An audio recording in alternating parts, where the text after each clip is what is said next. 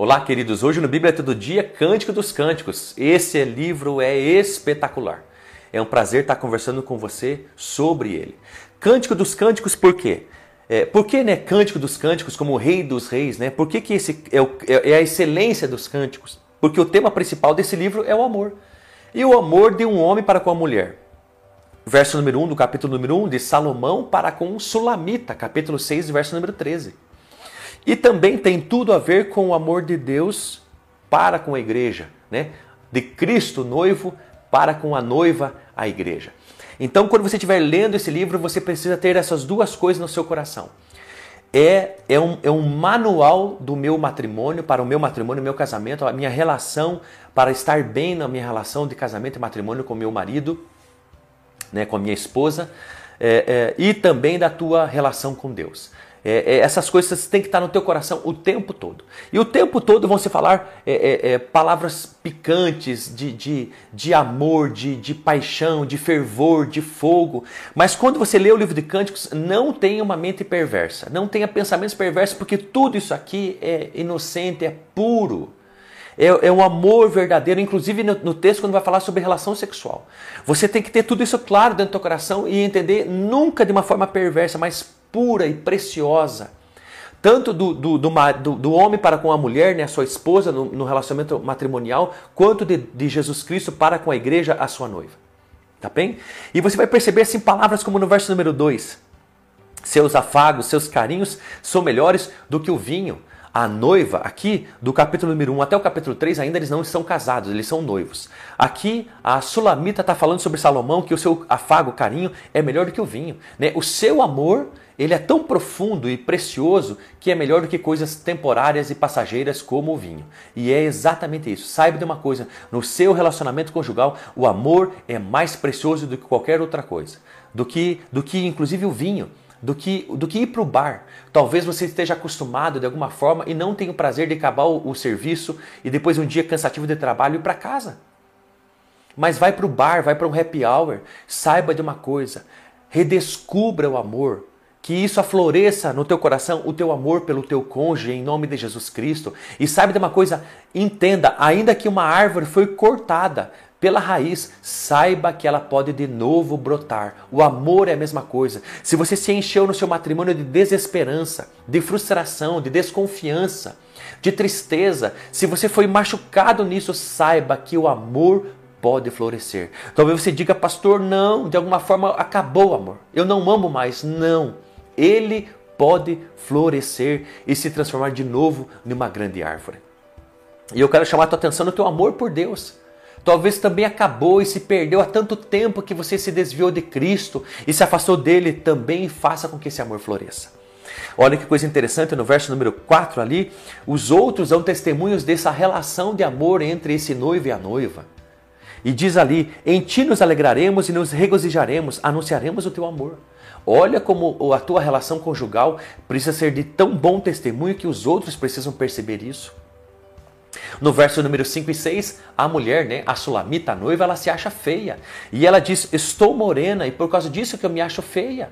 Queimada pelo sol, diz ali o verso número 6, eu sou de trabalhar na lavoura, eu sou de, de cuidar de vinhas. E por causa disso, de, do trabalho forçado, do, do, do, trabalho cansativo, de calos na mão e de queimado pelo sol, olha, é, é, o sol me, talvez me tirou um pouco da minha beleza.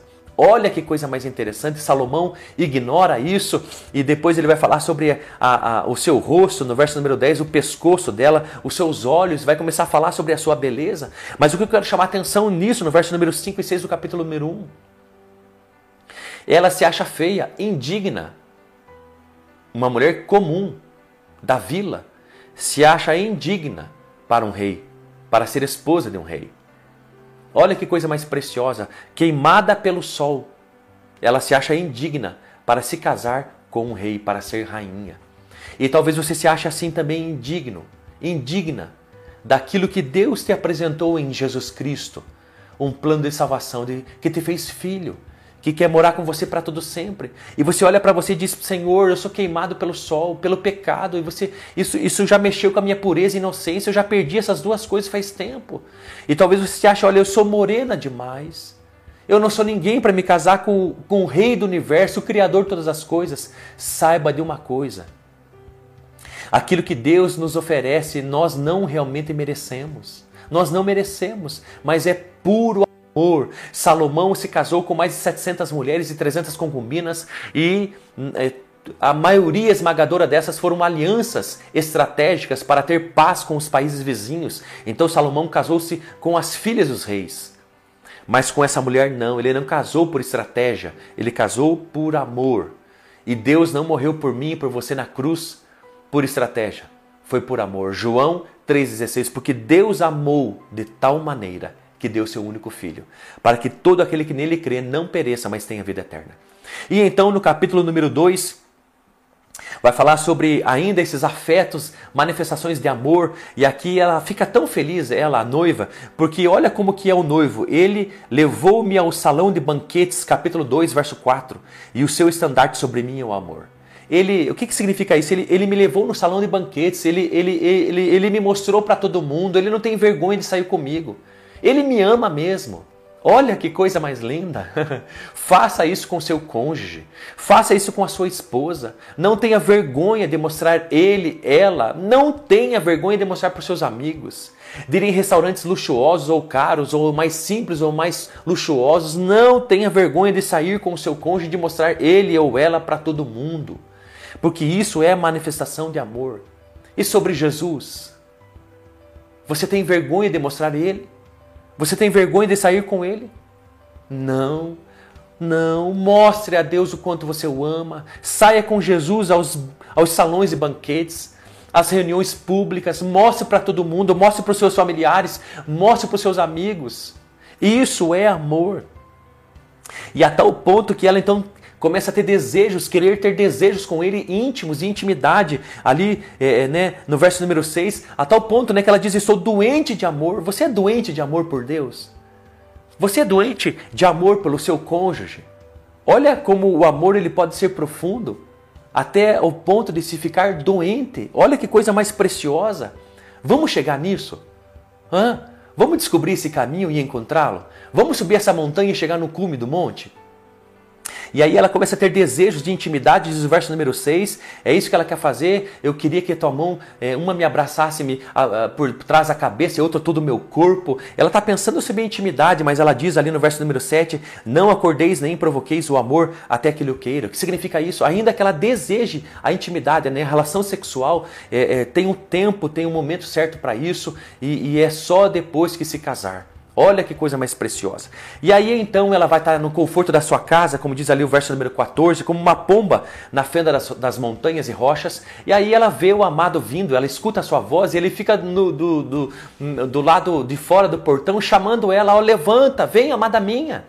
Vem aqui ver as flores, os, os, os frutos, né? o, o, inverno passou, a, chuvarada cessou. Venha ver o, o cheiro da, das, das, das, os animais correndo para lá e para cá. Venha ver. O, o noivo está chamando ela para sair de dentro de casa e ter experiências novas. Saiba que o teu amor e o teu relacionamento conjugal precisa disso. Precisa de novas experiências que vão além do, do seu muro de casa que vão além do conforto do seu lar. Saia para fora, ter experiências novas com o seu cônjuge, com a sua esposa, em nome de Jesus Cristo. E também com Deus, Deus está te chamando, saia para fora. Eu sei que você já está em mim, minha noiva amada e querida, mas vem para fora, eu quero te mostrar, eu quero que você tenha experiências extraordinárias comigo. Saia, ouça o chamado de Deus para ter experiências extraordinárias com Ele, mais profundas e aí, nesse texto, verso número 10 e verso número 15, vai falar duas palavrinhas, ou uma palavra só duas vezes: vem. E esse chamado de Deus para conosco, vem as boas novas do Evangelho, da graça de Deus. Vinde a mim, todos vós que estáis cansados e sobrecarregados, que eu vos aliviarei. Né? Vem quem tem fome e sede, vem beba sem dinheiro e sem preço de graça. Então, esse é o chamado que a gente precisa escutar e obedecer. Mas o que, que ela faz? Ela, de alguma forma, ela rejeita isso, esse chamado, e, e, e ela, ela reluta em seguir o amado, porque ela está preocupada com a vinha, com o trabalho. Ali no verso número, capítulo número 1, verso número 6, ela tem a tarefa da vinha. E ali no capítulo número 15, do, capítulo, do verso número 15 do capítulo número 2, ela está preocupada com as raposas que podem destruir aquilo que ela está fazendo de trabalho. Saiba de uma coisa, deixe um pouco o trabalho que você faz para Deus para ter com Ele experiências mais profundas. Deus está te chamando para isso. Também no teu casamento, deixa um pouco de trabalhar, trabalhe um pouco menos, para ter um pouco de alegria, de prazer, de lazer, com a tua família, com o teu cônjuge. Saiba separar essas coisas. E é bem certo, não ignore as raposinhas porque elas são probleminhas. E se realmente são, são coisas que atrapalham o teu relacionamento, resolva. Não empurre os, problemas com a barriga, não procrastine, não. Realmente resolva o que precisa ser resolvido, porque senão sempre vai atrapalhar teu relacionamento. Tanto conjugal como o relacionamento com Deus, espiritual.